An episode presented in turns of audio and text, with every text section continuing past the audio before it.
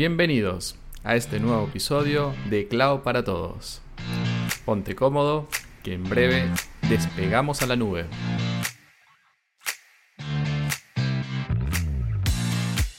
Hoy estaremos hablando sobre lo que es serverless y por qué no es todo en la vida. Antes de arrancar, necesitamos hablar lo que es serverless y lo que no es, cómo funciona, algunas ventajas y algunos ejemplos prácticos muy recientes que han estado rondando por las redes sociales. Para arrancar y definir lo que es serverless, podríamos decir que es una arquitectura donde no tenemos que preocuparnos por el cómputo donde nosotros vamos a alojar nuestra aplicación. Es decir, no nos vamos a preocupar por cuál es la arquitectura, la capa de red, eh, componentes físicos que tiene ese servidor para cumplir con nuestra aplicación. Nos abstraemos de ese, de ese nivel de responsabilidad y simplemente nos enfocamos en resolver lo que nuestro negocio necesita.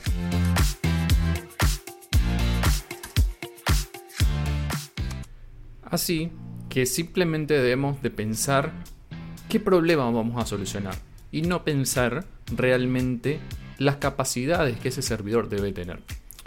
Obviamente debemos de considerar si vamos a, tener muchos ricos por segundo, si vamos a tener una gran carga de trabajo en algún componente particular como puede ser una base de datos, ese tipo de responsabilidades, pero ya son más distribuidas y no recaen 100% sobre el código que vayas a realizar. Entonces podríamos resumir como que en serverless tenemos la potestad de definir qué vamos a hacer en nuestra aplicación, pero sin encargarnos de cómo gestionar ese servidor, físicamente hablando. En este episodio vamos a estar hablando de algunos de los casos de éxito más conocidos y algunos un poco controversiales, que últimamente han estado rondando las redes sociales. Porque, por ejemplo, el caso de Amazon Prime Video, que pasó de tener una, arquitectura 100% serverless a una arquitectura monolítica, o bueno, algo parecido a eso.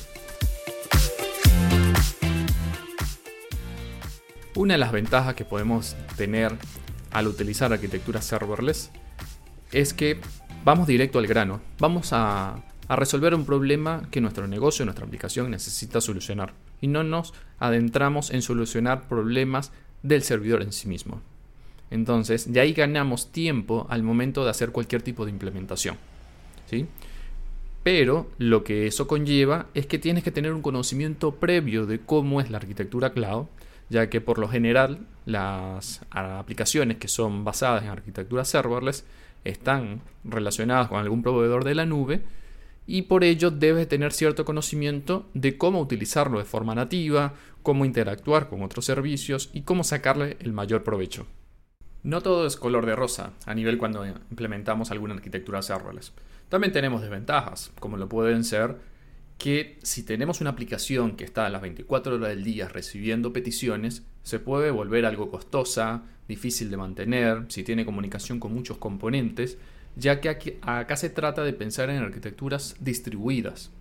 Y eso es como que un paso más allá de lo que son las arquitecturas serverless. ¿sí? Es, un, es un subconjunto.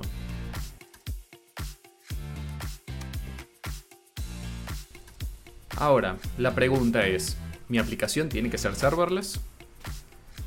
Yo te diría que siempre te preguntes, ¿por qué mi aplicación no debería ser serverless? Es cambiar un poco el paradigma. La mayoría de arquitecturas que se plantean hoy en día para cualquier aplicación fácilmente pueden ser migrables a serverless.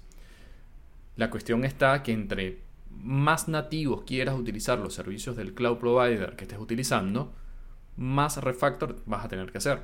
Es decir, tu aplicación va a tener que sufrir modificaciones para adecuarse a esta nueva arquitectura. No es simplemente llevarte el container que estás utilizando hoy en día, llevarte esa imagen y simplemente deployarla en un nuevo proveedor y comenzar a utilizar los servicios como si fueran de forma nativa, entre comillas, porque no le estaría sacando todo el provecho. Y ahí es cuando nosotros como desarrollador de software tenemos que pensar en utilizar mejor esos recursos. Entonces, esos recursos van de la mano de lo que tu aplicación necesita. Capaz que es una aplicación en lotes, una aplicación que simplemente recibe un formulario de contacto, algún formulario que se dispara basado en eventos. Hay un montón de situaciones donde la arquitectura serverless va a ser 100% recomendada.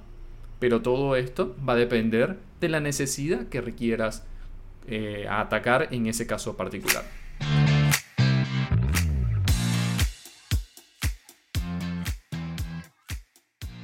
Algunos ejemplos de aplicaciones de serverless exitosas.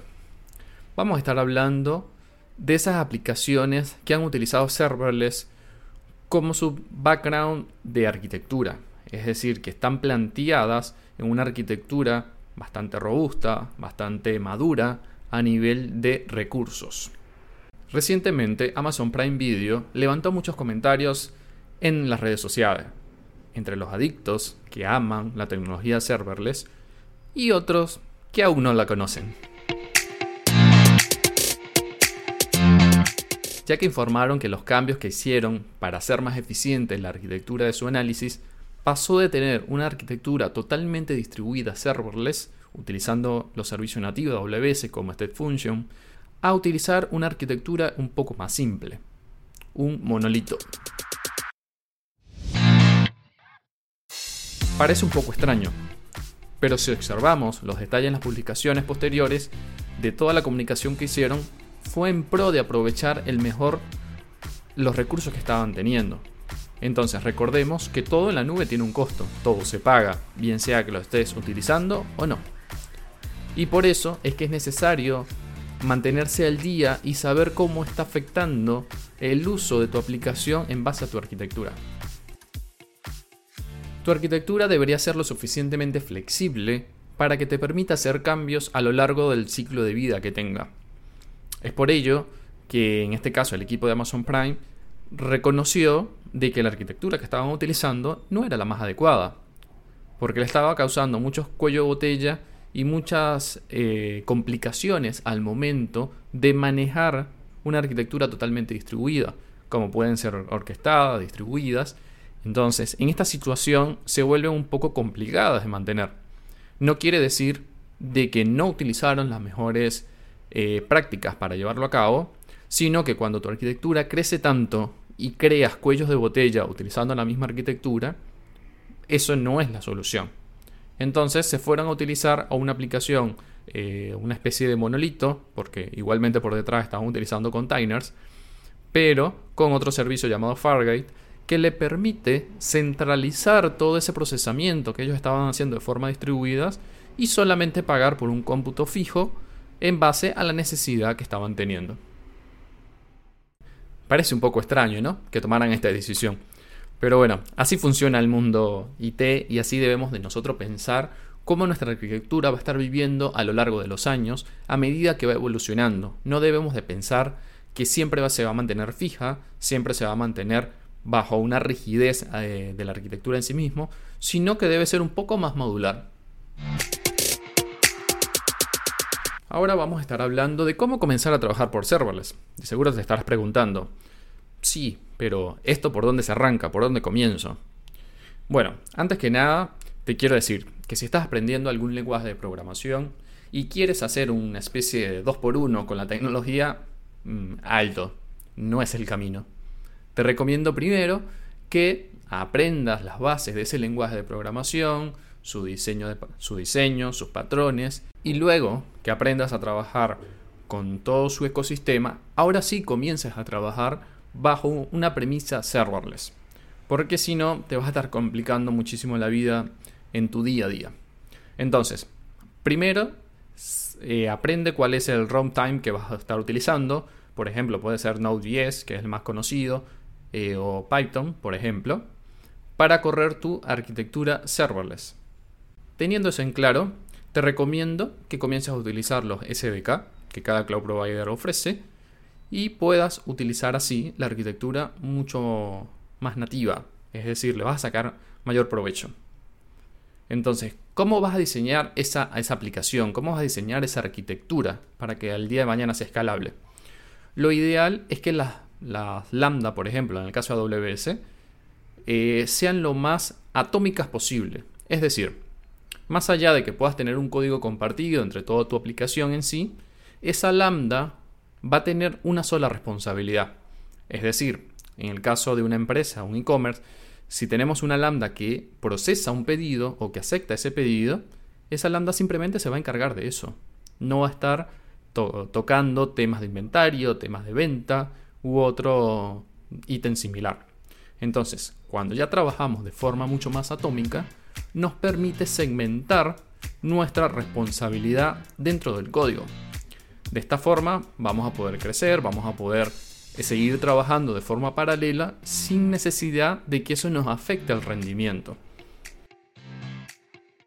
Recuerda que al trabajar en una arquitectura serverless no tenemos una persistencia de datos por sí. Tenemos un espacio temporal para hacer algunos cálculos, pasar alguna información temporal que estemos eh, utilizando el buffer, pero si requieres manejo de archivos, por ejemplo, tienes que valerte de otros servicios. En el caso de AWS puedes utilizar los servicios de S3 para almacenar estos archivos y en el dado caso que requieras guardar una información dentro de una base de datos, tendrías que utilizar también un motor de base de datos adicional. Es decir, dentro del código solamente vas a tener la lógica de negocio que requieres para que tu aplicación funcione. Nada más que eso. Hay algo que tenemos que considerar. Recuerda que cuando ejecutas tus aplicaciones serverless no se están ejecutando siempre, como en el caso de las aplicaciones tradicionales. Es decir, se mantiene en una especie de estado congelado hasta que reciba algún evento, algún request y posteriormente es que se atiende esa solicitud. Estamos hablando igual de microsegundos, no estamos hablando de minutos entre que ocurre una cosa y sucede el, desenlace en sí. Pero igual debes de considerar que puede existir este tiempo. Entonces no midas la performance de tu aplicación en los primeros requests que estás haciendo, sino que a medida que más se utiliza. Luego, por otro lado, limita muy bien las responsabilidades. Es decir, si tu aplicación solamente va a crear un pedido, no le des permiso al rol o no le des permiso a la lógica de negocio de leer otra información dentro de tu base de datos o dentro de tu negocio. Aprovecha esta segmentación lógica para también hacer tu segmentación a nivel de seguridad. Es decir, va un poco de la mano. Lo que definas como alcance que va a tener esa lambda también debería ser el alcance a nivel de seguridad que tenga. Esto te va a aliviar dolores de cabeza el día de mañana cuando tengas que hacer una traza de quién tiene permiso a qué y simplemente te va a ayudar muchísimo a limitar esa responsabilidad por si ocurre cualquier tipo de incidencia. Así que nada, si ya tienes algún conocimiento previo en algún lenguaje de programación, te sugiero que revises cuál lenguaje de programación eh, está utilizando tu Cloud Provider de forma nativa para que puedas comenzar a probar los servicios en la nube. Es decir, ármate una aplicación, un Hello World, anímate a probar la consola, anímate a probar cómo funciona, cómo puedes conectar eso con otros servicios y así vayas agarrándole la mano de cómo pensar de forma nativa en arquitecturas totalmente serverless. En una próxima ocasión podemos estar hablando de lo que son integraciones con servicios eh, totalmente serverless eh, por ejemplo, base de datos, sistema de autenticación, notificaciones y cómo gestionar y monitorizar esa aplicación. Si te gustó este tipo de contenido, me ayudas un montón compartiéndolo con tus conocidos, dejando tu comentario acá en la plataforma y lo estaré respondiendo con gusto. Muchísimas gracias por estar el día de hoy y espero que toda la información que te he brindado haya sido de utilidad. Así que nada, nos vemos en una próxima y recuerda, esto es Cloud para todos porque el mundo cloud tiene que ser para todos. Nos vemos en una próxima nube.